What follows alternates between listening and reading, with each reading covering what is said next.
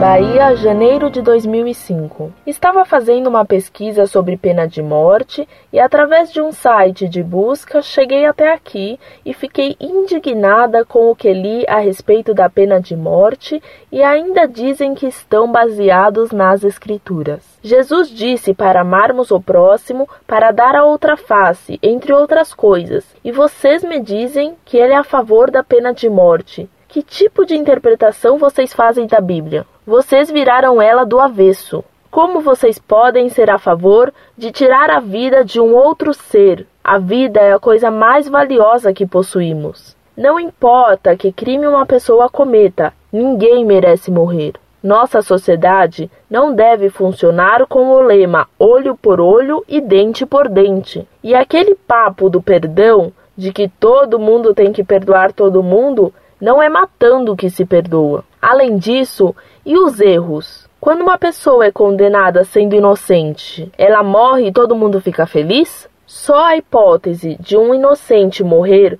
já deveria ser o bastante para que todo mundo fosse contra a pena de morte. Estou triste por vocês terem esse tipo de pensamento. Espero do fundo do meu coração que um dia vocês acordem e vejam tudo mais claramente. Sem mais.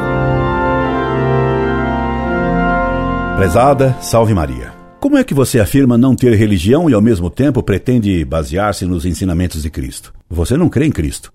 Você não sabe o que ele ensinou. Você cita sobre a doutrina de Cristo os slogans que você ouviu na TV ou que leu nos jornais.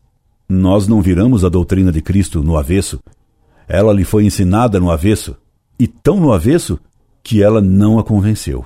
Pois fique sabendo que Cristo defendeu a pena de morte, sim. Repito-lhe algumas frases de Cristo: Aquele que matar a espada, importa que seja morto a espada. Palavras de Cristo a São João, Apocalipse 13, versículo 10. Que tal?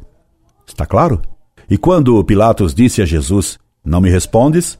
Não sabes que tenho o poder de te soltar e também de te crucificar? João, capítulo 19, versículo 10. Cristo lhe respondeu que, de fato, ele tinha esse poder, porque esse poder de condenar à morte lhe fora dado a Pilatos por Deus. Tu não terias poder algum sobre mim se não te fosse dado pelo alto. João 19, 11. Ficou-lhe claro? E quando Pedro cortou a orelha do servo do templo na hora em que vieram prender a Jesus, Cristo disse a Pedro: Pedro, põe a tua espada na bainha, porque todos os que tomarem da espada morrerão à espada.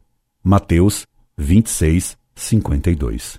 Cristo não mandou Pedro jogar fora a espada porque ela fazia dodói. Mandou guardá-la para usá-la quando alguém ferisse a outrem com a espada. Finalmente, o bom ladrão reconheceu que ele e o outro ladrão mereceram a pena de morte, enquanto que Cristo era inocente.